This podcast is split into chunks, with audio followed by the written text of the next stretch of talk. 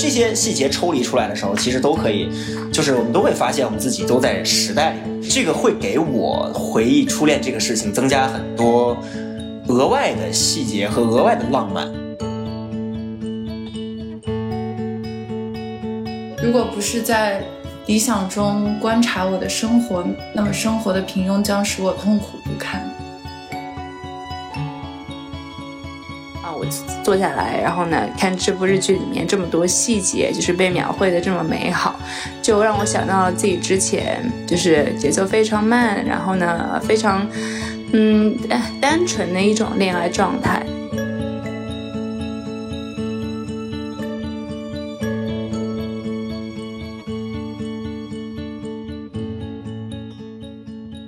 Hello，大家好，欢迎来到最新一期的爱情故事，我是白青阳。Hello，Hello，我是小 A。这期节目呢是我们的第三十八期，呃，正式的节目。然后临近年关了，马上就是新的一年了，我们。只更新到第三十八期，说明我们旷工了十十十多周吧。然后，然后，呃，主要也是因为过去两周呢，这个大家都逐渐的开始休假，然后小叶老师自己呢工作方面也比较忙，呃，所以我们就暂缓了更新的步伐。而且另一方面，也是因为我跟小叶老师这两周呢，都在刷一部非常非常精彩的最新的。呃，一部关于爱情的日剧，然后这也是为什么我们今天邀请到了另一位嘉宾，也是纵队的成员，也是纵队的作者。呃，他跟我和小叶老师一样，都是刚刚看完这部日剧。我们这部日剧呢，相信大家也都无论看或者没看啊，都。看到最近互联网上的讨论了，就是佐藤健和满岛光主演的《初恋》，呃，让我们介绍一下今天的嘉宾橘子老师，然后让他跟大家打个招呼。Hello，Hello，大家好，我是橘子。嗯，首先呢，我就想，因为大家都刚看完嘛，然后。我之前跟很多也周围也刷了这部日剧的朋友都聊了这方面的感受，但是我还没有跟小叶老师聊，主要是小叶老师最近太忙了，就是不敢打扰。不是你，你这话说的，我当时看剧看到一半，我一定要跟我们听众朋友说一下，然后我就跟白强说，因为我知道白强已经看完了嘛，然后我说我天哪，不知道会发生什么，然后白强说我不能告诉你，不能剧透，跟我说了三遍，结果一打开朋友圈，他上面发了一个结局。真是绝了！我终极剧透。我在那个，我在那个朋友圈，我发那个朋友圈，我写我写结局的内容，在点击全文之后才能看见，说明小老师点了全文。对，然后所以我就是看剧看到一半的时候，我就知道了结局。非常感谢这个白青阳那么对贴心哈。但是中间那些。坎坷的过程，我还是没有，我还是没有给你剧透的。对，最后还是看完了。嗯，你们两个人对于这部日剧，这部呃评价应该算是很高吧？最近豆瓣评分八点四。呃，你们两个人最大的感受是什么？看的时候有没有什么很明显的情绪波动呢？嗯，就感觉情绪波动的话，我觉得我个人当时看的肯定就是很。就是少女心，因为我感觉现在我们，特别是在这个年纪，或者是工作了过后谈恋爱，就多了那那么一份世俗感，就感觉会想到一些很多其他的因素，就是两个人的未来，然后呢，两个人什么工作，然后在哪里发展。但我感觉这部剧就是《初恋》里面，就是讲那些爱情，就是真的是，就是，嗯，感觉很多外在因素，他们。他们都不会去在乎，就是两个人彼此就很在乎对方，而且其实我们就是看完这部剧，回头看，其实这个剧情还是没有那么的有创意，还是比较老套的嘛。但是我我不能很很剧剧透给大家剧透，但是我觉得他们拍摄的手法，而且那些细节，就是就是捕捉的非常好。然后让我觉得说，让我觉得是，啊，我应该是二零二二年看的最最棒、拍的最棒的一部剧。嗯，橘子老师呢？嗯，我觉得就是我跟小 A 老师一样，也觉得就是唤起了我的少女心，然后特别是唤起了我很多嗯高中的回忆，因为让我想起了嗯高中的时候喜欢一个男生，然后会会变得没有那么有自信，然后。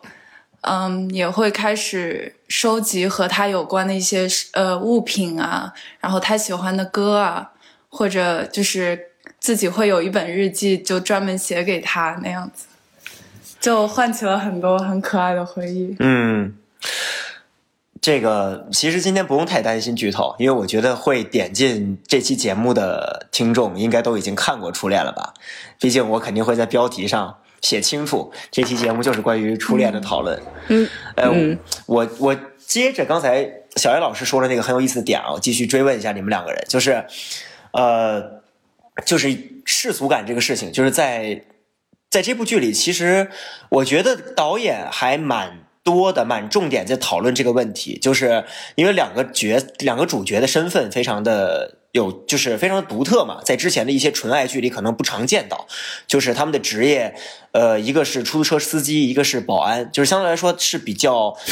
等一下，他他是保安嘛？我一直以为他是个电工。对呀，是。等一下，我看了一个寂寞。他不是在一个一个电工会会在一个大大厦里面那个追入侵者吗？应该不会。确实。可能那个手电筒比较比较像，对对对，主要没有，主要是电工这个词确实出现了，就是那个第三集的时候，他去那个哦，我知道，因为他帮他修那个洗衣机，对对对对，他去野鹰家里帮着修洗衣机，所以可能小叶老师对这个细节记得非常清楚。我以为他是那种维修专员，就就随随时 on standby，你知道吗？在大厦里面 维修维修不是 Pornhub 上的一种类型。哎，橘子老师已经放飞了，他说他说维修是 Pornhub 上一种类型。匿名什么都可以说。对，匿名什么都可以说。那个主要怪不得呢，就是因为我去年之前，我跟小叶老师。就是那个平时在一块开玩笑，都会讲很多保安日记的梗，就是什么对 什么我这各位公主晚安，我是一个保安，我是我是一名保安，保保卫全小区的治安。各位公主晚安。就到，所以我所以这部剧刷完之后，我还很好奇，就是为什么小叶老师没有跟我讲保安日记的梗？对啊，原来是因为他以为是电工。天哪！男主居然是个保安，哎，对啊，这就是这个这个，当然这个点跟现在中国大陆的这个我互联网流行文化的契合是一个巧合，这个 这个之后可以可以再再聊。呃，主要有趣的一点是，就是我在豆瓣上看到了一个评论啊，我觉得很有意思，就是讲说两个角色。这两个主角，尽管导演选了两个就是长得帅和美到不行的角色来演这两个，来来演这两个人，但是，呃，导演似乎并没有就是那种就是浪漫到或者说理想化，给观众塑造一种假象，就是说一个两个在社会上都比较挣扎的边缘人群，他们可以，呃，缔结出浪漫。美好，然后又桃花源一般的爱情，所以最后他让他让两个人不得不，就是导演不得不让两个人走向润的结局，因为只有润了之后，两个人的身份转换，两个人实现了梦想之后，他们俩才可以拥有他们就是理想中的这个爱情。所以就是接着刚才小叶老师讲这个世俗感，就是我比较想问的是，那你们觉得在这种情况下，就在社会的这种情况下，呃。对于他们两个人的那个职业而言，或者说，嗯，对于他们的那个生活状态而言，对于我们芸芸众生，对于普通人而言，呃，像他们俩期待中、理想中那种爱情，是两者之间是一定会有矛盾的吗？或者说，呃，普通人要追求这种比较理想化的爱情，在现在是越来越难了吗？你们觉得呢？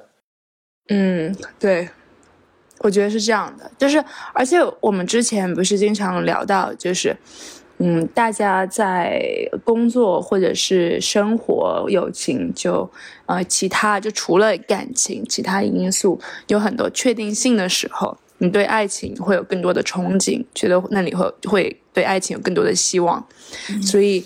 嗯，我觉得当自己在某一方面已经有一定成就感的时候，可能呃给爱情的框架就是一些需求、一些期望会没有这么多，所以更有可能就是会全身心的投入到一段感情当中。橘子老师怎么想？嗯，我觉得就是，呃，小 A 老师刚刚提到了不确定性。嗯，我前面在聊少年组的时候，我也提到，就是当你真的喜欢一个人的时候，你其实会有一种自卑的感觉，然后这种自卑会延伸到呃成年组还是中年组的时候，你开始会对中年组太惨了，哦、对不起，对不起啊，确实是中年组，姐姐确实是中年组。啊，中年组的时候，你会对现实的不确定性会有一种嗯自卑，然后你会对突破呃突破世俗有一种就是有一种不自信吧。我觉得还是很容易就陷入呃最正常的最正常的轨道，嗯，所以所以这种自卑其实特别是双方的嗯工作会会让他们更难去非常。坦诚的去面对自己的情绪，然后去，其实呃，在豆瓣上也也会看到，就是有些人会会说这是渣男渣女的爱情，我不知道呃，就是白老师和小 A 老师怎么想，因为因为从世俗的角度来看，确实男主是呃抛弃了恒美，嗯、抛弃了夏帆老师，然后。嗯女主的话也是在知道对方有女朋友的情况下，嗯，还是很难去克制自己的这份爱，所以不知道大家对这一段怎么想？哎，我我我觉得，我觉得自己对某个人的爱这个事情就，就就的确是很难控制的吧。是他也因第二次就是成年成年之后第二次和情道相遇之后，他最开始也不知道情道有女朋友。然后他就已经，然后他还是喜欢上了情道，喜欢上情道在先，然后才得知恒美的存在在后。那我野樱在这个野樱其实还蛮算受害者的吧？如果从这个角度来讲的话，就是跟恒美一样，恒美当然也是受害者，毫无疑问的。呃，所以情道可能在这里面扮演的角色就比较暧昧，对吧？小叶老师，你有觉得情道其实是一个在道德上有争议的角色吗？我觉得会有诶，因为。因为其实他之前，他当时就明明就知道自己就是对野樱是吗？就还有好感，或者是还一直想着他。对。然后记不记得一开始第一集的时候，在出出租车上面，他还一直就呃想，就看那个花也是，我觉得好渣呀！那个花是野樱最喜欢的，结果他买给他现女友，然后脑子里想的还是野樱和那个花的场景。我当时就觉得这个这个保保保安就不大行，这个电工不大行。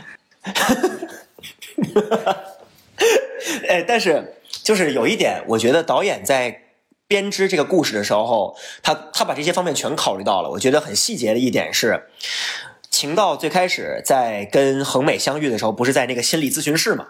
嗯、然后在心理咨询室相遇的那一刻、那一天当天，他就问了恒美，就是如果有一个很重要的人，呃，失忆了。应该怎么样才能唤起回忆？当时恒美其实就知道这个人的存在，然后后来后来那持续一年的时间里面，他们俩不都只是炮友吗？就是那个恒美还在床上说他需要一个名分，然后晴道就不给，然后恒美就说真的是，但我喜欢的就是对，但我喜欢的就是这样的晴道啊，但我喜欢就喜欢你，就是就是喜欢晴道，就是因为坏男人，对，就是喜欢坏男人，然后但是。从另一点另一点来说，我觉得导演可能导演对角色比较温柔的一点是，他没有在道德上把就是宣判晴道的死刑，就是让晴道从一开始就从来没有隐瞒过野樱这个人的存在，然后就是从这点角角度来说，我觉得恒美又可怜又有一点固执，就是后来在对很美，对他们俩成立，就尤其是。对，婚婚姻婚姻，尤其是两个人结婚之前，晴道不是有三次想要跟恒美聊嘛，然后恒美就每次都打断拒绝，然后他很害怕面对这个，对其实他都知道，他作为一个心理咨询师，对他会不知道对方丈夫的答案吗？啊对啊方就男朋友的答案吗？对啊，就最后他不是他们最后一场对话，就是恒美问他，就当你在一个森林里被一只黑熊追的时候，对然后你马上要要死了，你第一个想到的是谁？你觉得作为一个心理咨询师，他会不知道答案吗？对，嗯，而且呃，我不知道你们有没有注意到这个地方其实也有呼应的一个细节，就是恒美问的这个问题，在最后一集里面，野鹰问了自己。野鹰在出租开出租车，就是刚刚就是新冠刚爆发的时候那一段，那个野鹰在出租车里开车，然后他有一段独白，就是说人类面对这样的一个灾难，然后大家之间的距离都越来越远，在这样的情况下，我不禁在心里问自己，在这样的情况下，我最想见到的那个人是谁？就是两个人其实都问了这个问题，然后就是这里其实其实这部剧里面充满了这种就是这种设计，就小到像那个野鹰和他儿子在谈恋爱和失恋之后的动作都是一样的，在床上就是在床上自己打滚的那个动作，然后大到像这个，而且你你看了 你看这部剧看了几遍 了？我看了两遍，我看了两遍。我感觉你每次朋友圈还有 Instagram 发的都是看看了六遍那种。我是有些哎，我有些片段看了好多遍，就比如那个呃第六集结尾，他们两个人在山上，然后野鹰野鹰说的那段话，就是在我微不足道的人生里，我觉得我失去了某个至关重要的东西。我那段真的超浪漫，我觉得我就又心疼又浪漫。然后第八集结尾就是。野鹰的儿子小坠，小坠拿那个情道的那个随身听放那个《First Love》那首歌，然后野鹰也过来听，然后他把耳机一放上之后，然后等播到那个《First Love》的副歌部分的时候，一下子所有他跟秦道的往事都涌入脑海，然后野樱就忍不住哭了。我觉得那段我演的太，就满脑光的演技真的是太绝了。然后还有就是第九集，第九集全集我都。刷了好多遍，就所有所有之前失去的回忆都都回来了。那一段真的真的太美了，就感觉对对，而且刚好呼应了很美可可怜的很美老师的那个，就是最对对对提到的，没错，叫普普鲁斯特效应。普鲁斯特效应，对，就是第七集。就是提，就是第一次恒美和晴道相遇的那一天，在心理咨询室里，呃，晴道问恒美，就是什么样的情况下可以让失忆的人重新恢复记忆？然后恒美当时不就说嘛，说普鲁斯特效应，就是有时候一杯红茶，呃，一杯或者是一一段音乐等等这样的因素，可以让那个人恢复之前跟这些。小的细节有关的记忆，然后在第八集，第八集的那个标题就叫做一个午后的普鲁斯特效应，然后结尾果然就是因为这首歌，然后所有记忆都回来了。就是这部剧其实导演还是很用心的在编织各种各样的细节细节，嗯，我觉得这是对，这是非常尊重我们的一点，而且会让人产生很多共鸣。就是这个听歌就让我想起了。因为我是一个在爱情中感觉情绪特别 充沛的人，就特别强烈的人，所以有时候你没法去呃发现你的情绪的时候，你会喜欢把情绪就是贴附在一个物品上，嗯，就比如说，比如说，这应该算一种恋物吧，就是你很喜欢，你很喜欢收集跟他有关的，就比如说你要去他的城市，你会收集，呃，你所有去他城市。嗯的机票，或者比如说在异地恋的时候，你希望，嗯，就你希望让他也知道，就是你在发生，呃，你这边在发生什么。所以就比如说，我就会收集所有巴黎的火车票，然后收集所有我看过的呃电影的呃门票，然后戏剧的门票，然后寄给他。嗯，就是。哦，还有还有，就让我想起来，嗯，那个红白蓝那个电影，就是蓝色里面，嗯，就女主女主的丈夫去世之后，她就看着他们之前蓝色的一个吊灯，就就特别的，就就舍不得别人别人去碰一下那个吊灯，然后又不好意思说出来那一段，我就觉得特别动人。嗯。就是，其实其实，关于这个，我觉得这部剧里也有一些，也有一些关于物品和回忆之间的一些细节。小坠其实小坠跟他做的音乐就是一个很强的一个连接，就他的耳机，他的耳机，他的那个作曲台，而且他会把他对嗯小诗小诗的爱就放进宣泄在作品里面。对对对对对。然后野樱和晴道就是丁香花，就是一个很典型的物品。然后还有随身听。你们有没有因为对方而爱上一种东西？东西一种。先问先问小 A 老师，你有？小 A 老师，小 A 老师有。什么？有 关于物品吗？就是你有没有因为对方而爱上什么东西过？我记得我，嗯，让我让我想一想，让我想一想应该怎么说。嗯，我觉得就是在谈恋爱的时候，特别是初恋，就对方，嗯，对方特别热爱的东西，会让你想要去了解。就嗯，我记得之前就是我的。我的初恋，或者是嗯，对他就是很喜欢踢足球，然后我当时就是对足球完全没有任何概念，就是是那种就是我我看我足球赛都不会看那种，就何更何况是踢了，然后之后他就是而，但是对方也不会说是强迫我，不是强迫，就是去会说哦，你去了解一下，是对方一直就是啊。比如说，在字里行间就展现了对足球的热爱，所以会让你说啊，为什么为什么他会这么喜欢这这项运动呢？然后我就会去做很多就是 research，然后我当时就嗯，就为了对方就自己。现在对小杨老师马上当足球教练了。对啊，现在我还和呃白千阳一起一起踢球了，但可能白千阳技术太好，对吧？对，最近就也没有恢复训练。他跟我一块训练。哦，嗯。对，小雨小雨老师，小雨老师可牛了，射门比我准。我求求你，这个阴阳怪气！天，我 我没有，我这真没有，我真没有。而且我觉得，就是因为一个人，因因为因为你的另一半，你的初恋，或者是你你的对你的另一半喜欢上一项运动。是非常美好的一件事情，因为这个运动你可以一直去做，不一定就是让你们分手了过后，你可能不会去做这项运动。对，一个算是算是一种习惯吧，而且会让你就是成为更好的人嘛，也会让你身体变得更健康。对，嗯，我想了想，我自我想了想我的话，我第一反应其实不是东西，而是城市。我天呐，你你这个城城市太多了吧？我们这个播客时间，嗯，来得及吗？你肯定有，你肯定有二十个城市你觉得我要讲哪个城市呢？你觉得我要讲哪个城市？你肯定会说佛罗伦萨、巴塞罗那，啊，还有什么？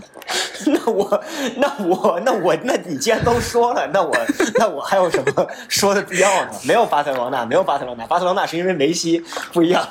哦，好，行吧。那那你来跟我们说一下你的故事。对。哎，我，但是，但是我跟佛罗伦萨，我喜欢佛罗伦萨这座城市，倒并不全然是因为我的恋爱，还主要还有一个原因是，肯定不少听众知道我的小名叫巴蒂，然后，呃，巴蒂是一个阿根廷的足球运动员，是一个传奇前锋，他一直效力佛罗伦萨，哪怕在佛罗伦萨战绩特别特别差。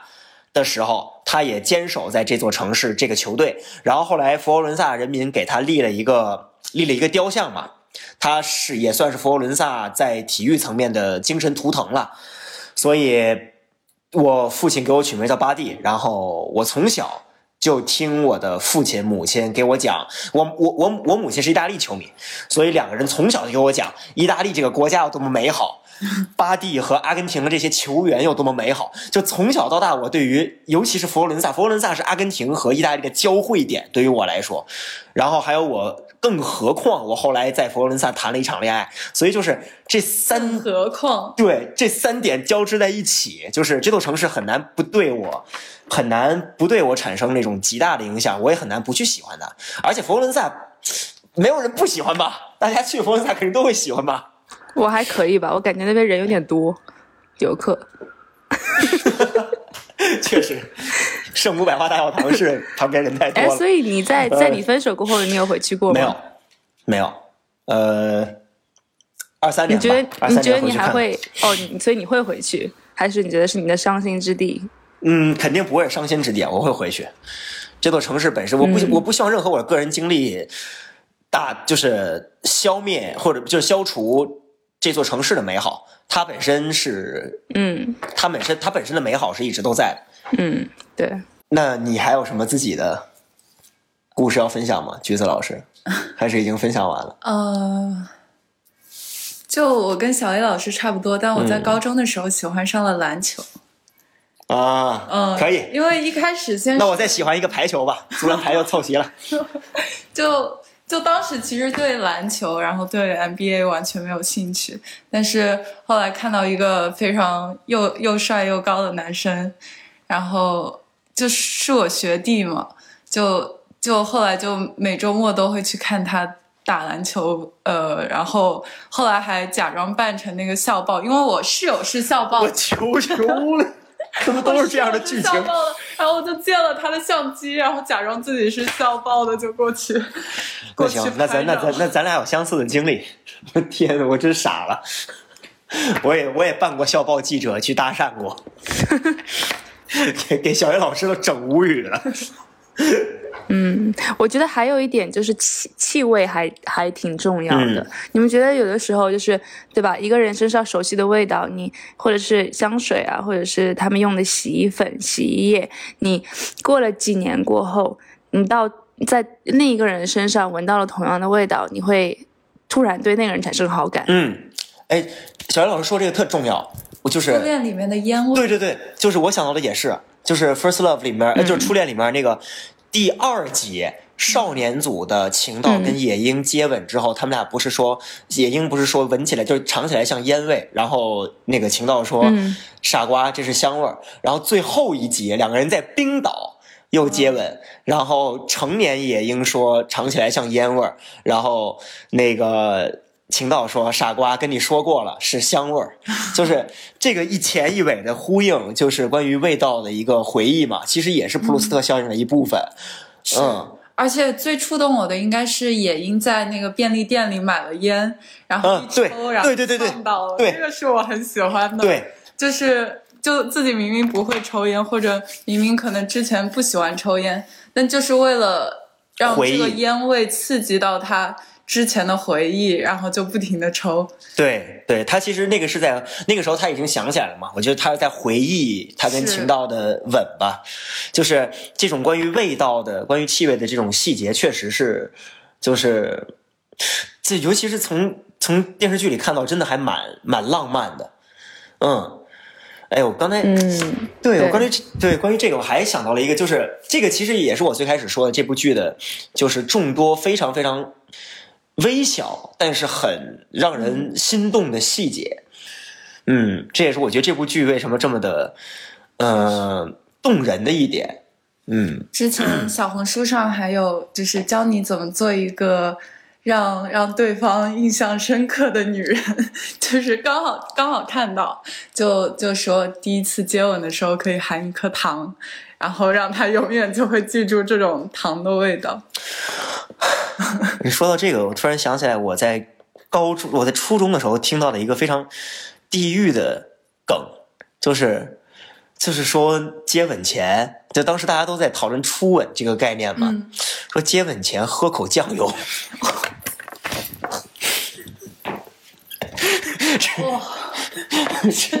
直接给对方整成无性恋。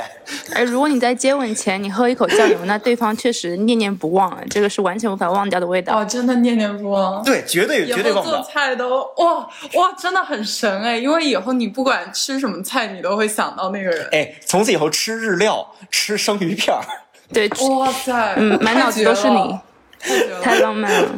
呃，我想起来我自己的初吻，就是我我还记得我当时巨紧张，然后我去之前，我总觉得我今天就是 吃的吃的东西有点有点 上味儿，然后蒜有点多，然后我就去买了买了那个，我记得我买的是我买的是脉动。好像是，脉动。我说是你为什么会买脉动啊？这正常人难道不会买个口香糖吗？脉动真是越喝越臭吧？对啊，我也不知道为什么我买的是脉动，可能是为了让我自己脉动回来吧，让我自己不嗯没那么紧张。然后我就我就喝喝疯狂的喝脉动，然后最后就是 就就当时其实年龄很小，然后在学校的那个阁楼里面，然后两个人就稀里糊涂的接吻。稀里糊涂。哎，我我想知道你当时就是你你知道怎么接吻吗？就是男生会会看，就是会看就是接吻教教学视频吗？你们会看吗？难道？真的，我我是在但我们肯定不会。嗯我是在知乎上搜的，知乎上搜就是如何教你接吻，就是多多亲苹果。多亲苹果？对，啊，难道只有我吗？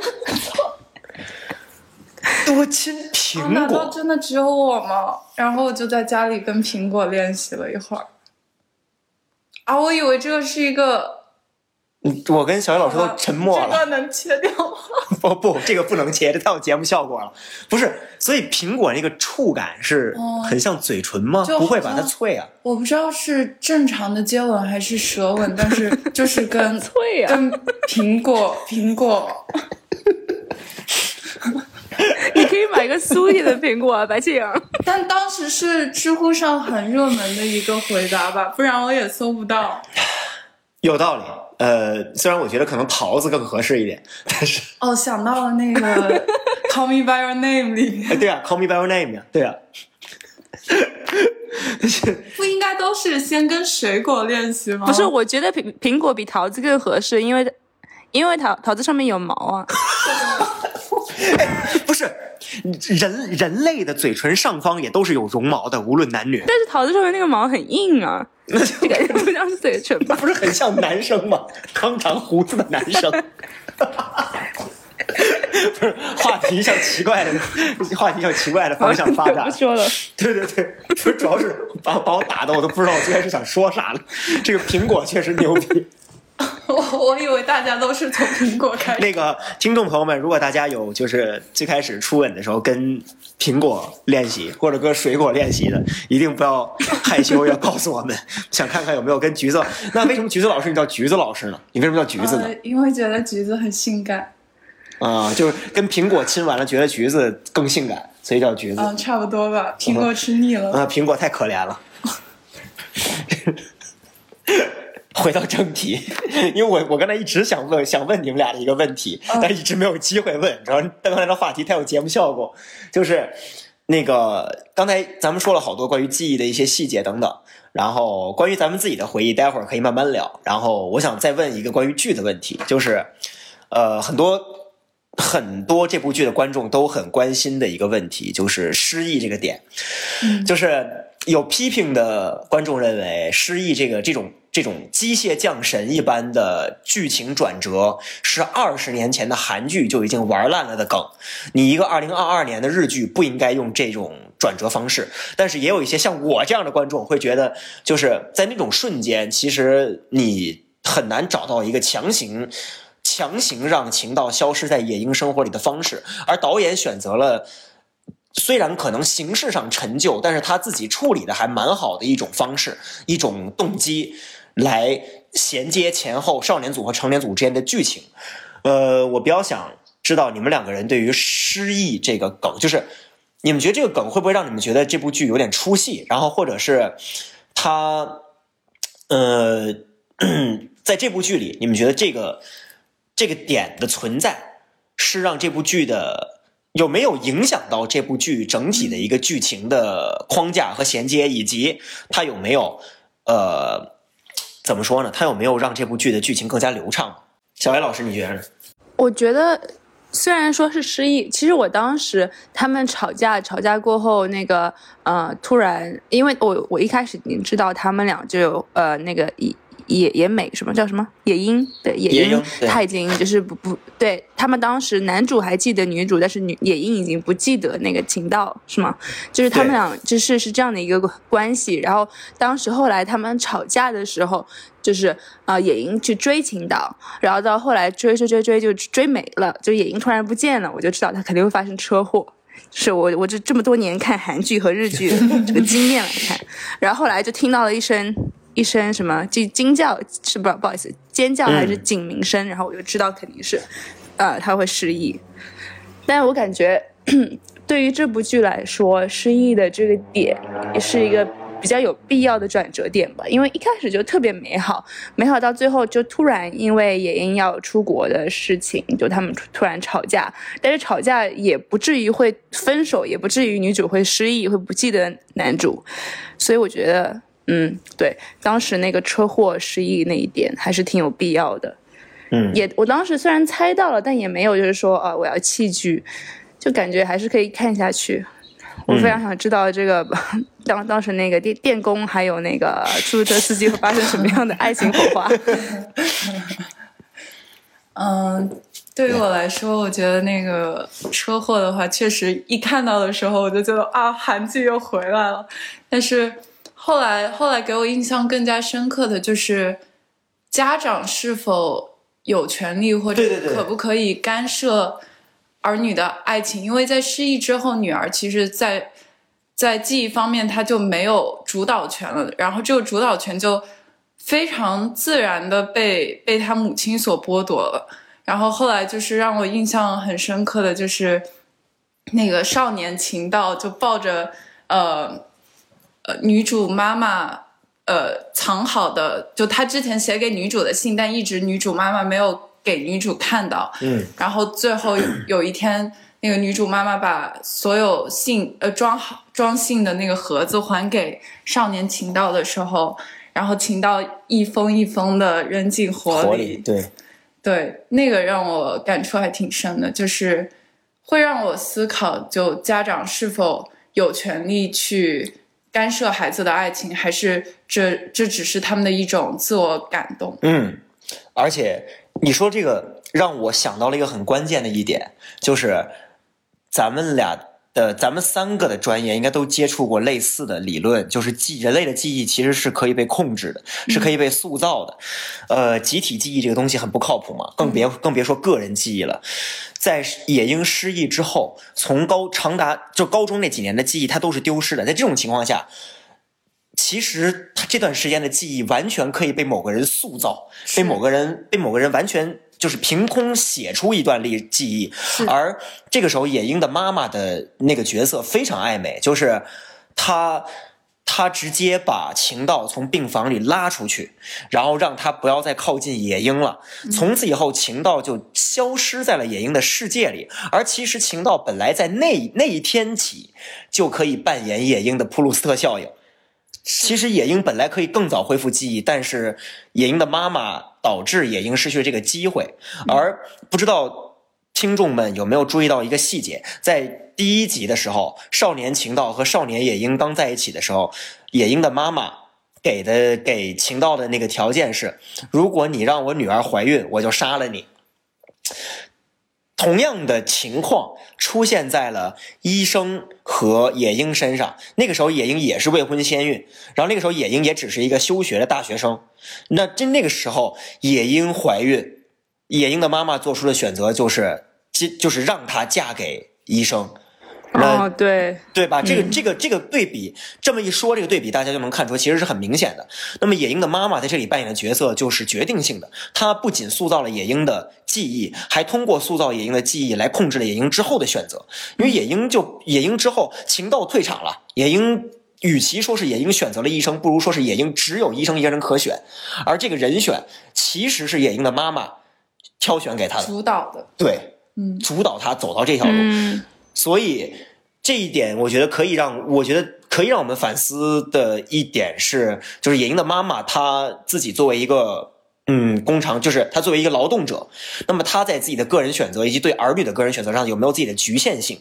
就是导演这一点还蛮狠的。就虽然他非常同情的去审视，他非常同情的去关怀保安啊、出租车司机这些工人阶级职业的生存状况以及他们的恋爱，但是他依然通过野鹰的母亲这个角色揭露了一些就是劳动者可能会存在的局限性。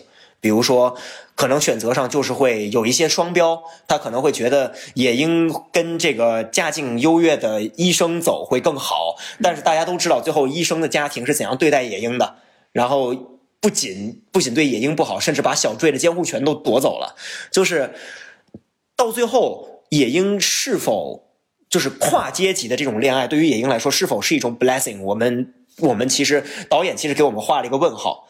那么嗯，就是对，这我觉得这是这是非常，就是我看这部剧觉得失忆这个点最深刻的一个层面，所以我会认为失忆这个点设计并不失败，它给我们带来了很多新的思考。新的思考嗯就是，其实妈妈还是很想保护她的女儿的，就是是一种保护欲，但这种保护欲可能缘由还是有一种占有欲在里面，就不管是爱情里面我们会对对方有一些占有，还是家庭里面，还是嗯、就是因为家庭是最小的一个正直的单位，所以就感觉很多时候其实我们是呃出于保护，但也出于一种占有占有对方的记忆，占有对方的呃选择的权利。嗯嗯，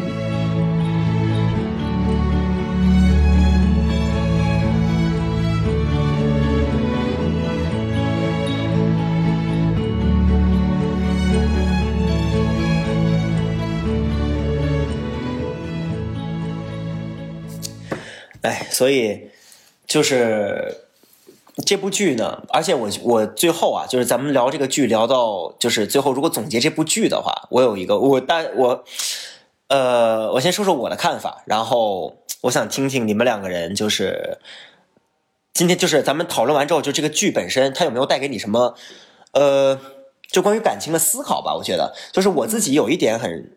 觉得还蛮有意思的一点是野鹰这个出租车司机的这个职业，就是我当时我当时也很好奇，他一个完全不会开车的人，他要现学开车，再去做出租车司机，就是在现实层，就是如果我们放到现实中，可能会觉得有点奇怪，就是这个人为什么会去有那么多工可以打，他为什么要选择出租车司机？他自己不会开车。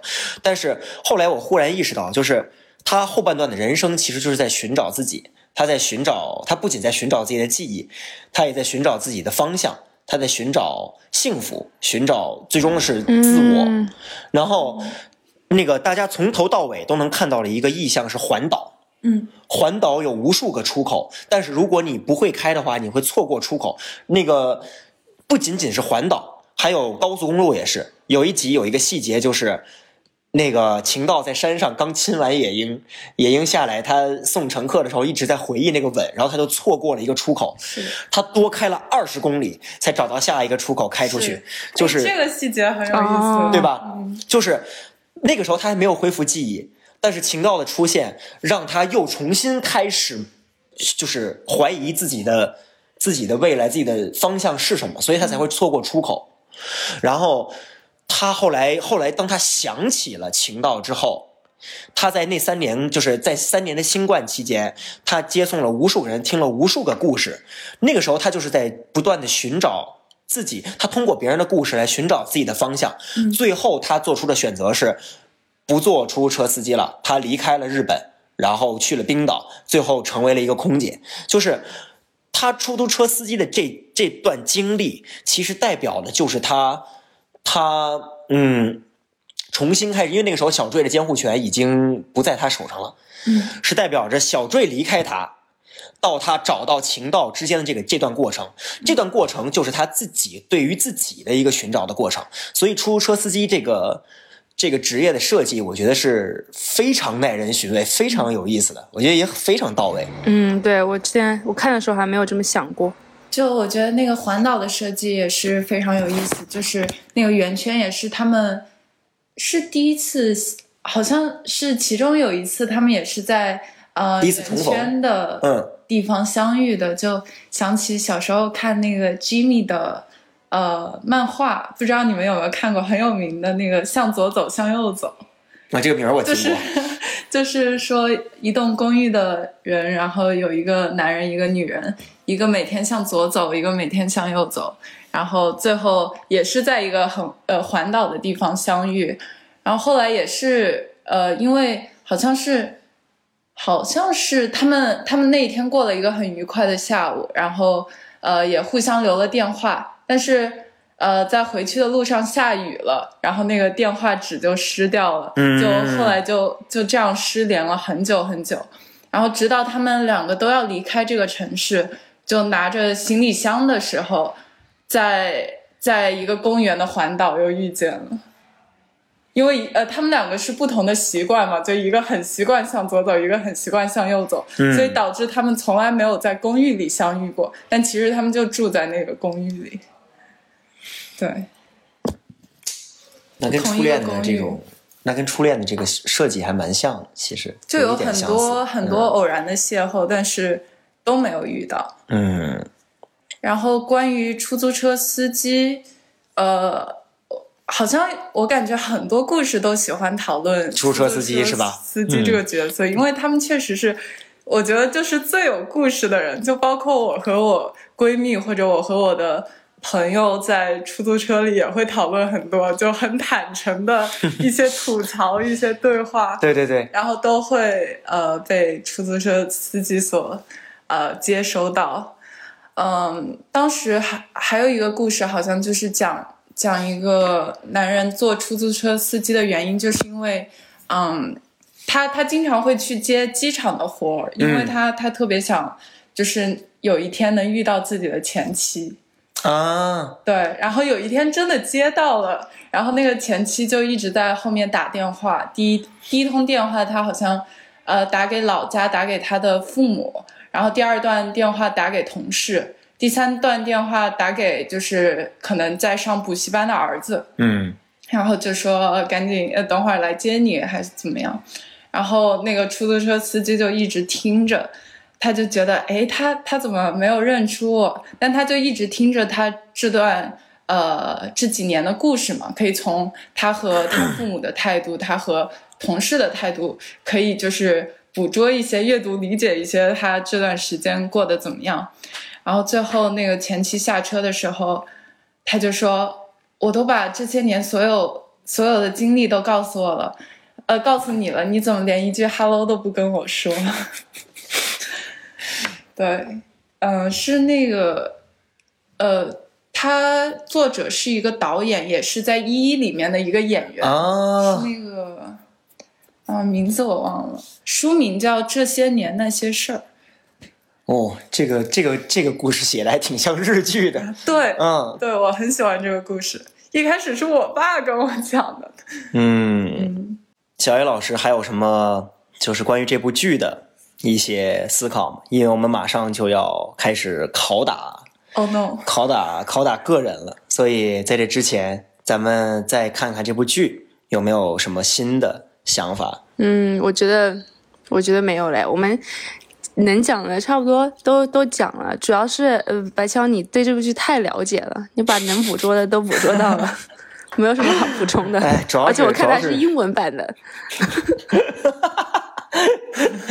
主要是我是满满岛光的，真的是铁粉，我真的是太喜欢满岛光了，所以就是看了好多遍。我看看他跟佐藤健谈恋爱的脸，就觉得哎呀，太美好了。但其实很希望中国也能出一部这样的呃剧，因为它里面有很多历史的宏大叙哎，事，对对，和那个伊拉克战争啊，自己的爱情结合对在一起，就会显得自己特别渺小，特别对什么都控制不了。您最后不就是因为新冠导致两个人两个人相见又就是又隔了三年嘛，嗯，对吧？所以这个其实我们每个人的生活每天都在被这些大的事情所影响，但是我们确实缺少一些好的导演和编剧吧，把这些东西，当然也有一些别的原因了，导致我们可能。还写不出，就是哎，我之前我之前有一个我个人的小细节，就跟《初恋》这部剧没有直接关系，就是我搜那个豆瓣上 高分日剧恋爱榜和高分国产电视剧爱情榜单这些，嗯日剧的榜单呢，都是《悠长假期》啊，《东京爱情故事》啊，《初恋》啊，然后《恋爱世纪》，呃，《交响情人梦》这些非常经典，然后大家一想就会想到一些优雅的纯爱的片段。然后我一搜国内的那个爱情榜单呢，第一名是父母爱情，然后 然后那个往下还有好多都是那种就是农，其实主要都不是爱情的电视剧，哦，就讲一些可能呃人民的一些生活的一些电视剧，呃，嗯，对我当时就觉得国内好像就总体而言，感觉国产剧不是特别擅长写那种特别出色的纯爱剧，嗯，嗯，就感觉古装剧可能有一些，对吧？那个当然《甄嬛传》是非常就是非常高分的，应该是第二名，《父母爱情》下面就是《甄嬛传》，我印象里。但是就它也不是一部，它也不是一部谈论爱情的剧。但是我第一个冒出冒出来的电影还是北京某著名景点。啊，颐和园，没事儿，没事儿，说就说吧。我们说的是一个景点，又不是又不是一部作品。对，嗯，对，还想到了，就因为刚刚说，对，和历史结合什么的。嗯嗯嗯，这个自己自己在呃宏大叙事里是有呃是多么渺小。哎，其实跟跟初恋还是有一点小小的结合，就是。女主也是一个有理想主义的，嗯，女生，但是她她当时那句话怎么说？就是如果不是在理想中理想中观察我的生活，那么生活的平庸将使我痛苦不堪。嗯，哎，这个不是很像那个，就是在我微不足道的人生里，对，这些表达都很相似。想的是这个，对，还有那个，呃。嗯，然后女主也是有非常强烈的，哦，这个可能跟初恋不太像，但在颐和园里面，女主是有非常强烈的那种情绪，然后她也会把这种情绪发泄，嗯，发泄在自己的日记里，发泄在性爱里，就我觉得还，其实在我眼里还是蛮纯爱的，嗯，啊，就蛮纯洁的。那么，我觉得就是关于这部剧呢，我们我最后我之前跟我一个同样看完的朋友聊这部剧的时候，就是他跟我说了一个，他他问了个问题，与其说是就是讨论了一个观点，他问了个问题，就是很好奇为什么二零二二年的时候会突然有一部关于初恋的剧。就是因为感觉现在大家已经很少讨论讨论初恋情节了，就是，呃，所以这个时候就是。拷打我刚才本来在想的是怎么样衔接的很自然，但是我一想好像就是那还不如直接就是正大光明的说，那就是现在就是拷打个人的事件。就是小叶老师，你觉得初恋情节这个东西现在大家还会存在吗？然后你自己的初恋，就是你当时当时是什么样的一个状态下遇见和有的初恋？然后你现在怎么样 evaluate 你就是你怎么样评评价你那段初恋？嗯，我觉得每一个人。都肯都会对自己的初恋有一种比较特殊的情感，但是，呃，我我个人就是我感觉当时自己就还在上学，然后对对。感情方面就很很很陌生嘛，就不像现在就和白强搞这个播客，然后被称为专家，我也不知道自己是不是什么专家，但是我我当时就就感觉，嗯，还是很很懵懂的状态，然后自己在默默的，呃，是默默的吧，就是慢慢的去摸索，呃，爱情应该是什么样的。而且当时你在谈第一段恋爱的时候，你跟初恋说很多事情都是第一次嘛，就比如说你跟对方说啊，我喜欢你，然后我非常爱你，但是你当时说。我爱你的时候，你是不是真的就是啊感受到了那种爱呢？就我感觉现在不觉得我们我们在现在在这个状态，我爱你这三个字就是分量特别重，但当时就感觉是哦，我和你在一起很开心，然后啊，所以我我愿意给对你这么说，所以我觉得每个人就是呃，对我对我来说，初恋是一个就是摸索的一个状态，然后嗯，每个人。之后的感情都会被自己的初恋所影响，然后，嗯，我觉得最重要的是，我包括是我个人现在往往回看，我也不觉得有任何就是后悔的瞬间啊，我觉得一切都是都是非常美好的，因为你当时，嗯。那那种学生时代的状态下，就是去建立一段亲密关系是非常不容易的，因为你当时你你脑子里想的就是我想和他在一起，和他在一起很开心，其他事情都不会去去管。但现在就像我之前这期播客我一开始就说的，嗯，在建立进入一段恋爱关系之前会想好多，然后就会很累。嗯，然后我觉得，如果现在我没有任何听众，你现在是自己的第一段恋爱，一定要好好珍惜。嗯，如果两个人不能走到最后也没关系嘛，但是两个人建立的都是非常美好的回忆。嗯然后包括我现在和我的初恋，我们俩还是会节日的时候会送上祝福，然后啊、呃我我非常希望他过得啊、呃很快乐，然后呢，对，有自己有自己美好的一个一个生活，然后。嗯，现在想想更多的是感感激吧。虽然当时可能啊、呃也也不是每一个瞬间都是完美的，但是现在嗯想想还是、哇，天哪，太美好了。所以我看初恋的时候，我看那部日剧的时候，我也是这么想的。嗯当时他们少年组的时候，感情真的太美好了。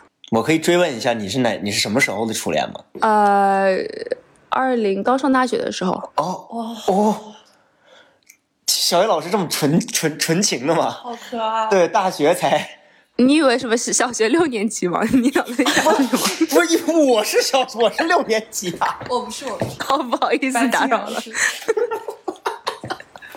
不行，我我我先不说，我要先问橘子。呃，来来来来，我我我的怎么定义初恋呢？就是你看你看，就是有初，就是有那种很早初恋的人都会就是搅浑水，就会问怎么定义初恋呢？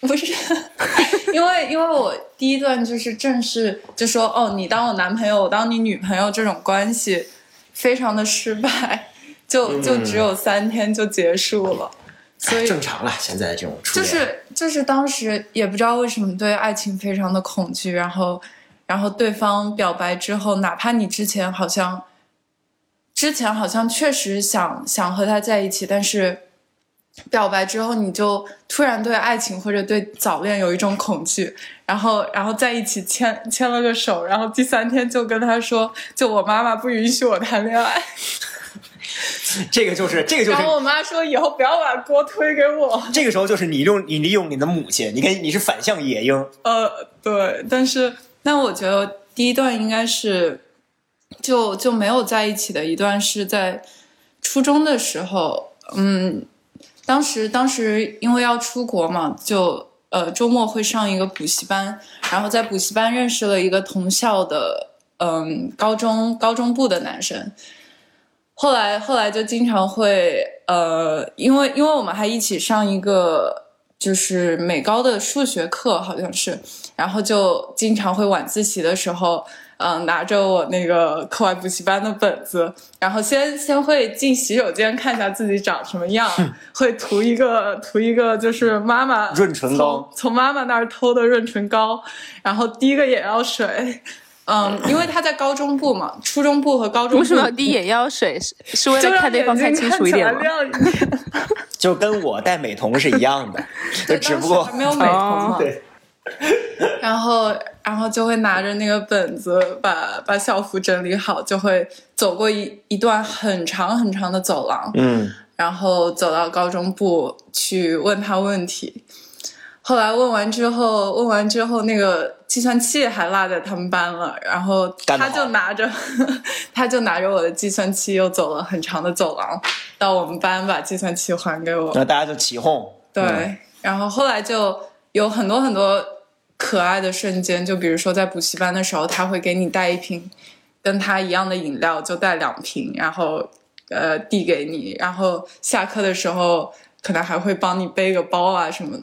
当时小时候，小时候会被这种很很小很小的就不需要成本的细节，我现在也会，非常的感动。哦，现我在二十五了，我现在现也会，在其实说实话，这种更容易感动到我。对，对，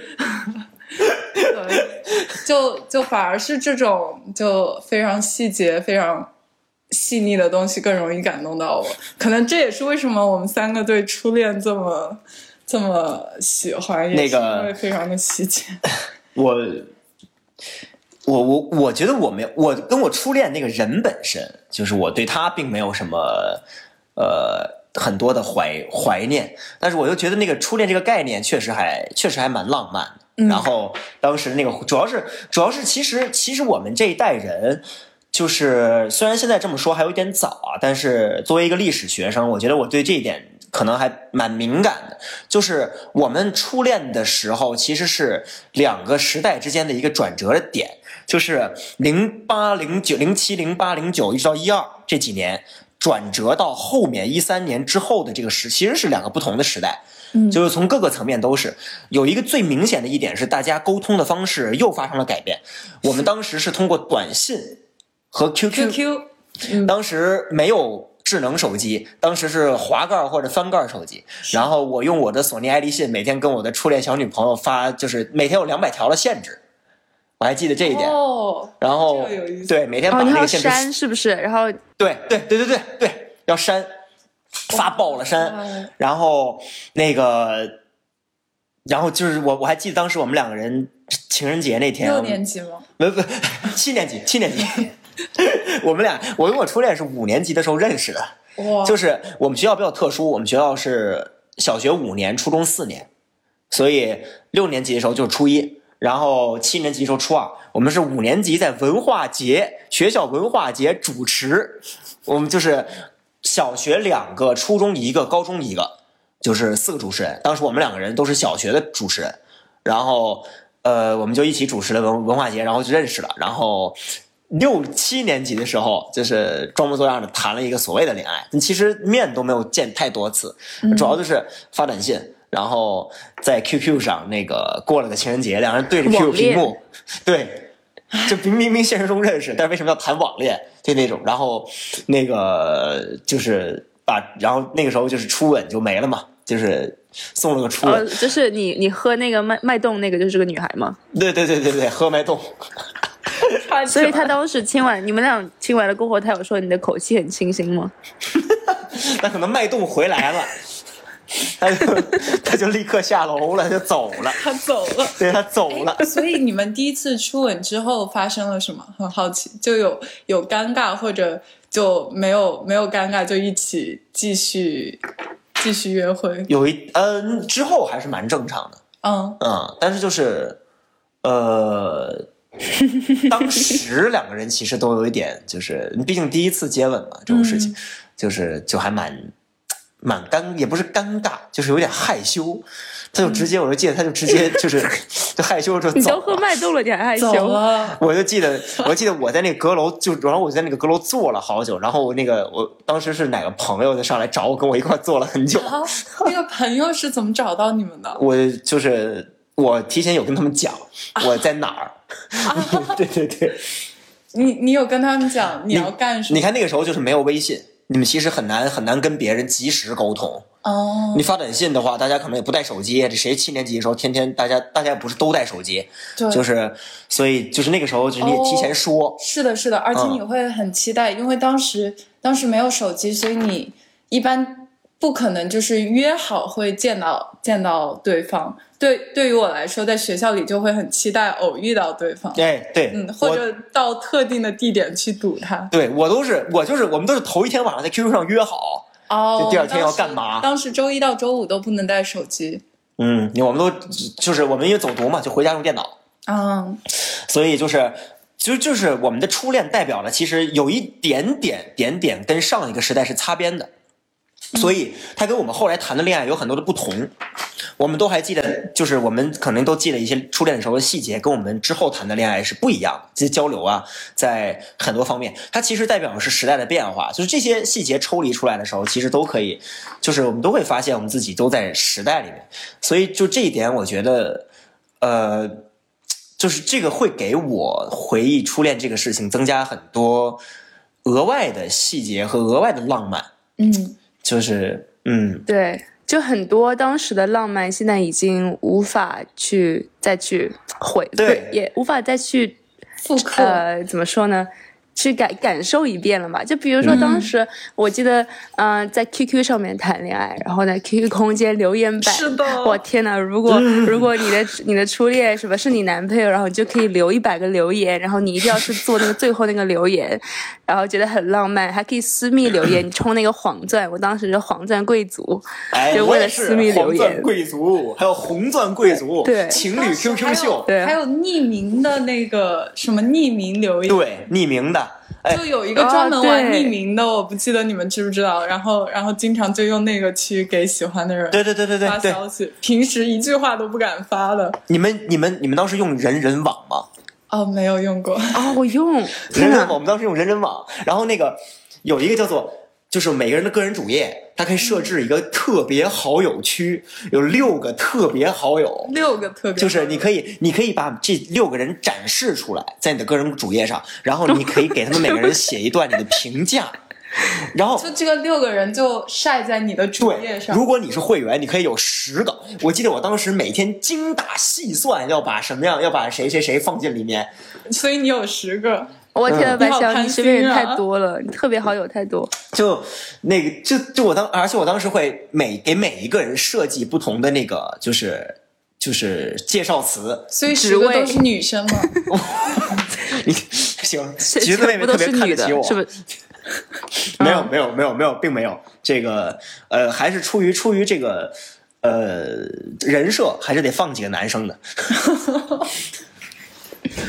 我天，你当时就已经 已经搞人设了吗？那不愧是第一代网红，白庆阳。就第一代网红的自觉。如果我们听众朋友非常对那个第一代网红感兴趣的话，大家可以去搜一下白酱的人人网，搜到了可以发给我，私信发给我看看。什么经注销了吗？我的我的人网人网名字不是我自己的名字，哇，你怎么还搞这种？不是自己的名字，增加自己的神秘感？那小 A 老师的人人网是怎么样的？对，天哪，千万不要去搜！我记得我我好像还没有注销。我当时想要注销的时候，因为我发那种非常非主流的照片，但我想要注销的时候，我密码忘了，所以我现在搜我还能搜到什么叫我当时发非主流那种非主流的照片。片？就是你知道那个自拍神器，四十五度往下照那种，我猜哦啊，，对对对，还有就是美图秀秀刚出来的时候，会把那个眼球 P 的巨大，嗯，还是只有我？哎，有这这这应该，对，我觉得我我记得好像大家都有那个时代，就是那个我们上初一初二的时候，就是那个照相的风格就是哦对初一四十五度往下斜，然后一定要是齐，女孩子都是齐刘海，哦，确实对确实。然后。然后就是眼睛会瞪得特别大，然后那个嗯调一些、调一些很阴间的滤镜，然后 然后嗯，就是然后就配那种非常非主流的文字。对对就我当时我发了一个那种，就是四十五度角角度往下拍自拍照，然后我记得我的配文是什么？人们总是去幻想什么远处的玫瑰园，却忽略了自己窗口的玫瑰花。然后我当时觉得自己是个诗人。哎，我觉得很有诗意啊，没有毛病，确实对吧？这不就是对啊，对啊？挺诗意的。相当诗意，说明对，说明小叶老师就应就是就是天才，本来就应该写诗，没有毛病。太可以可以，确实，我应该在做纵队写几首诗，让大家感受一下我这个文化底蕴哈。对啊，你你下一首就写一个玫瑰园，哦，可以，然后发着我的自拍。对对对，哎，那那纵队涨粉肯定搜哇搜搜的，超级超级怀旧，超级复古。哎，你现在搞这个我这个，觉得真的可以。你这个一时代蒸汽波了，属于是。哎，真的，对啊一时代桃园，你这个你要是现在真搞的话，就是文艺复兴，说不定真能火。我跟你讲，真的哦，可能可以啊，抽抽象。哎，那如果别人喷我怎么办呀？你不那黑红也是红嘛，你叫这对吧？我求求了，我我可不想做你那个十个特别好友。QQ 空间还有那个情侣空间，哎啊，对。哦，对，对对对对对，这个真的就，我当时当时真的好多那种 E 时代的那种，就是，哎，其实那个其实那个时代的那种互联网上的东西好像都很都很短暂，现在都没了，嗯，是就的。只有那个短暂的几年里面有啊、然后后来访问记录，访现在朋友圈都没有访问记录天哪，我看访问记录真的是录对对。哦，我对，就看看自己的 crush 有没有看我的空间，哎对对对然后对 crush 看空间了过后，我就把我那个背景换一下，然后头像换一下，发一个说说。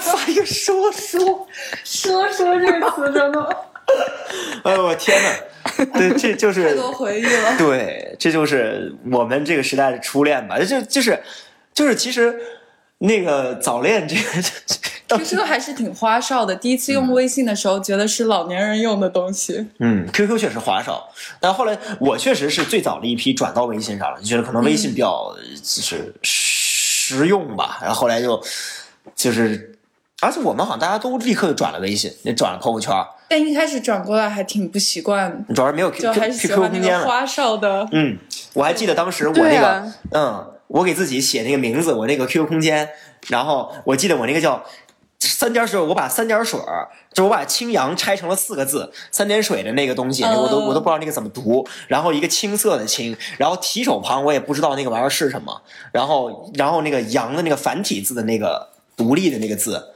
就是哦青阳，把青阳拆成了四个字，然后一个。往斜下方走了一个箭头，后面跟了一个英语的 there，就是那是我那是我 QQ 空间的名字。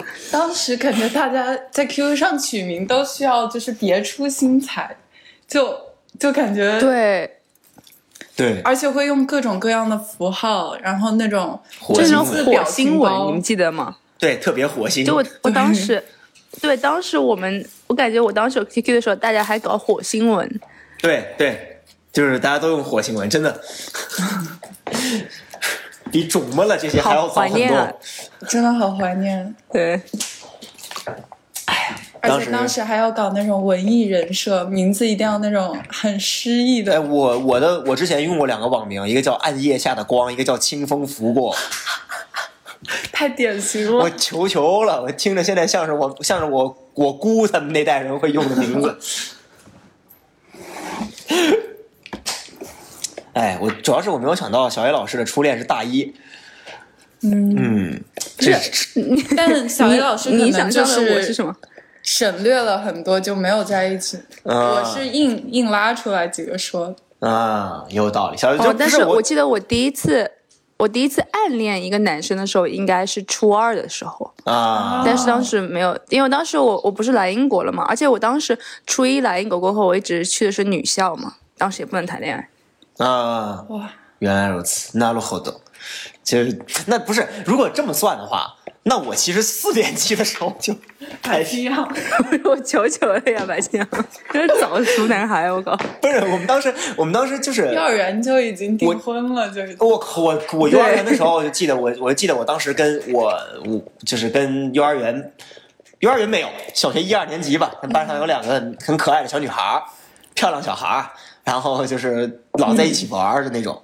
后来后来就是失联了很久，然后大学的时候又很奇迹般的，就是 ins 又加回来了，大家在就是大家都出国了，大家都出国了，然后就是在大学都有一些共同好友，后来就都留学圈还是蛮小的感觉，后来就都加回来了，还挺怀念的。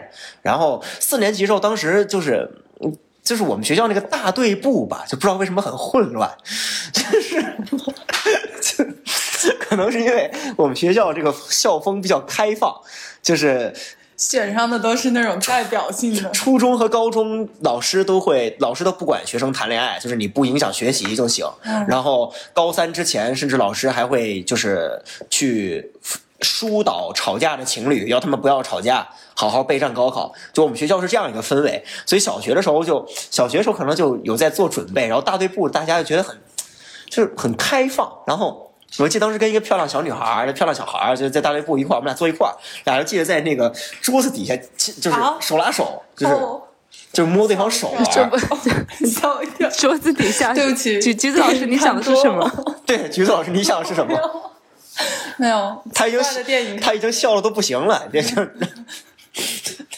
对，想的可能是一些就是没有没有没有。对，就剧情比较简单，然后演员比较少的电影，没有没有 就是，然后当时就记得那个呃班，就是我们班上有一个后来后来也出国的一个女孩，然后就一块玩游戏，玩网游，玩什么冒险岛什么的。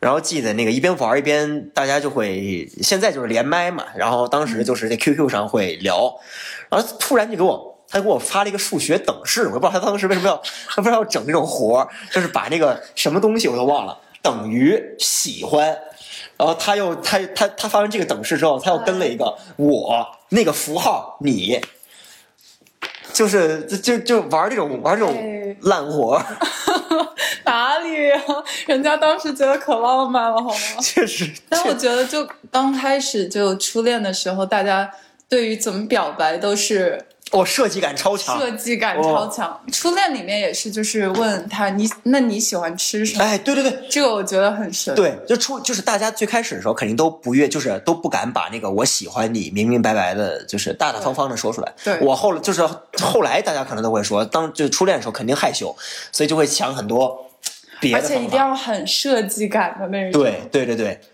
对，就你喜欢吃什么也贯穿了那部剧的整个嘛。那小叶老师当时呢？当时谁表白的？怎么表白的？什么初恋吗？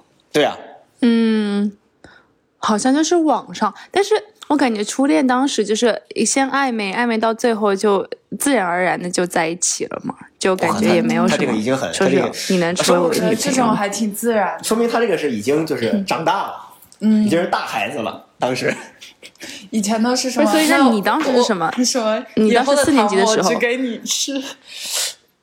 我四年级的时候，我不是，我是七年级的时候。四年级的时候是怎么跟人家 告白的？你哎，我愿意为你脉动。哎，我就记得，我就记得我四年级的时候，那个就是跟我一块在大队部里，就是互相摸手的那个漂亮小孩，我请他去单独去我家里看我玩电脑游戏。看我玩网游，我感动了吧？对，看看看我玩《梦幻西游》。梦幻西游，我这这也是时代的眼泪，这个这个游戏。梦幻西游确实。对，然后我我想想，我真的初恋的时候是怎么在一起的？真的是一个很好的问题。表谁跟谁说？我这个这个细节我还真忘了。这么一想的话，就。我想，无非就是发了个短信，或者在 QQ 上说了一句吧。你做没有设计？我如果有设计，我应该会记得很清楚。哦，所以我现在都忘记了。我就记得初恋，我就记得初吻那个片段，这怎么在一起的？我还真忘了。所以亲完之后就在一起了。亲亲的时候已经在一起，在一起了。就确实，初音音乐可能也是确实是初恋那段故事本身就那个，并没有。给我造就我就是给我造成影响最大的恋情，确实不是初恋。嗯，我确实没有很强烈的初恋情节，但是，呃，只是只是觉得当时那个状态很浪漫，就小孩很就觉得当时小孩很好玩儿。当时全年级的人都在讨论那个，就是谁跟谁在一起了，谁怎么怎么怎么样，就这种这种话题。八卦传的可快。对，情窦初开的时候，就真到现在，真到现在，你要是我们身边大家聊的话题都是什么？这个谁跟谁又要分手了？谁跟谁 谁跟谁就是哎呀，那个有一个人想结婚，有一个人不想，嗯，然后这个大家的目标不一致，所以就离开了，或者干脆就是谁跟谁那个孩子已经两岁了，然后什么什么的，都是这种话题。嗯，就是一想当时，觉得 真是可爱。哎，当时我印象最深的就是有一个有一个男生，好像是。好像是圣诞节的时候吧，他捧了一个糖罐儿，然后里面都是那种水果糖，他就一个一个人分，然后到我的时候他就没有分给我，然后继续把全班分完了之后，把剩下半罐儿全给我。哇，哎，这个这个你刚才为什么没有提啊？这个不是很对超可爱吗？想到我就觉得还对，橘子老师从小就是。万人迷？那 倒没有，没有，没有。你看，哎，不是，而且别人都很喜欢喂你吃的。你看，别人给你带饮料，别人给你，别人给你半桶糖，都是。可能大家都知道我的喜好，都都喜欢，就是大家可能都觉得，就是啊，也跟你自己可能跟苹果练习有关系。这大可不必这么牵强。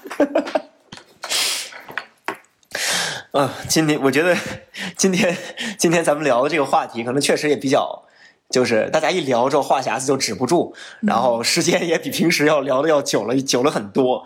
今天我们这一期从电视剧的初恋聊到我们自己的初恋，然后呃聊了很多有趣的东西。我觉得就是剧本身，我们谈到了，就是谈可能可能比大多数大家在豆瓣上会看到的讨论要走得更深一步，讲到了记忆这个东西，讲到了呃就是他们的职业身份等等这些内容，就是。当然，我们的看法都是我们自己的了。然后大家要是有什么不同的看法，或者大家有什么别出心裁的看法，我觉得都可以积极的跟我们互动。最近最近就是我我跟小叶老师知道，上一期我们又有一期节目上了上了首页，然后评论区都吵翻了。这个我我我我很高兴看到大家就是积极的参与到节目里，然后但是希望大家可以对彼此就是稍微温柔一点，就是不用那么 更多尊重。对对对对对对对，温柔一点就好了。呃，因为毕竟大家谁的感情经历其实都不能说是完美和就是纯洁白的嘛。那么大家难免都有犯错的时候。嗯那么就是对别人宽容，也是对自己宽容。所以我觉得 大家可以，而且说真的，听一听别人的猎奇故事，不是很美好的一件事儿吗？我就超喜欢干这种事情。所以 这个希望大家可以积极跟我们分享你对于《初恋》这部剧的看法。然后还有就是，我们今天也讨论了我们自己的初恋。大家要是对我们三个人奇怪的初恋故事有什么评价，也欢迎可以就是在评论区指出。然后大家如果有什么自己想分享的关于初恋的回忆，也可以在评论区跟我们聊一聊。呃，咱们今天我觉得主干就可以录到这里。然后小野老师和橘子老师，你们对今天还有没有什么总结？小野老师，嗯，我觉得今天聊了这么多，除了我们对《初恋》这部日剧的看法，还有我们呃三个人当时非主流的回忆。嗯，我觉得 我今天妙。对，我觉得我，我觉得今天我最大的感触就是，嗯，其实现在我们每个人都在自己非常节奏非常快，然后啊、呃、忙碌的生活当中，就是在生活中不停的奔波。但是其实有的时候，呃，我觉得为什么我自己这么喜欢《初恋》这部日剧是啊、我坐下来，然后呢，看看看看这部日剧里面这么多细节，就是被描绘的这么美好，就让我想到了自己之前就是节奏非常非常慢，然后呢非常嗯单纯的一种恋爱状态。然后啊、呃，我觉得大家啊、呃、可能。当然，我也知道不是每个人对自己初恋的一些回忆都都是美好的，但是呃，可以尽量的，就是把自己过去的一些感情经历，呃，往好的方面看。然后呢，呃，当然也，也我相信大家在自己不管你这当时经历了什么，自己内心深处还是希望对方过得很好。嗯，对。然后。嗯，最后一点的建议就是，或者我自己的感触就是，我好想知道这个苹果和桃子哪一个更像亲吻啊！哎，你试试不就行了。我现在还在，我现在还在想这个问题。你下楼去 Amazon Fresh 买买俩，你就尝试一下，然后别忘了跟我们在 评论区，在评论区指出，嗯，我们期待你的答案。嗯。可以可以，哦，希望大大家听众也可以尝试一下，然后我们可以在那个评论区搞个投票。嗯，对，没错。那个当事人橘子老师呢？呃、你看他叫你看，我们刚才说苹果和苹果和桃子，然后他自己叫橘子，那大家送他的都是吃的和喝的，真的是。呃，把我把我给问懵了，已经。哦，我想想，就是其实我也没有什么呃想说的，可能就是。不要丢失自己的记忆，然后在爱情里更勇敢、简单一些吧。对对，嗯、不要丢失自己的记忆，嗯、就是大家过马路的时候一定要看车，然后不要做一些非常冲动的决定，嗯、就比如说把自己跟呃前任的聊天记录删掉，就一气之下删掉，或者那种呃，对，一般都会烧那些信啊什么的。对，就不要在冲动的时候做，如果你很平静的时候做也无所谓。对，删照片这件事情让我很后悔，以后不会干了。对对，好，那么、嗯、我们今天的录制就到这里，咱们年前呃还会。应该还会更新一期，当然了，这个具体会不会更新，看我跟小 A 老师的 这个状态。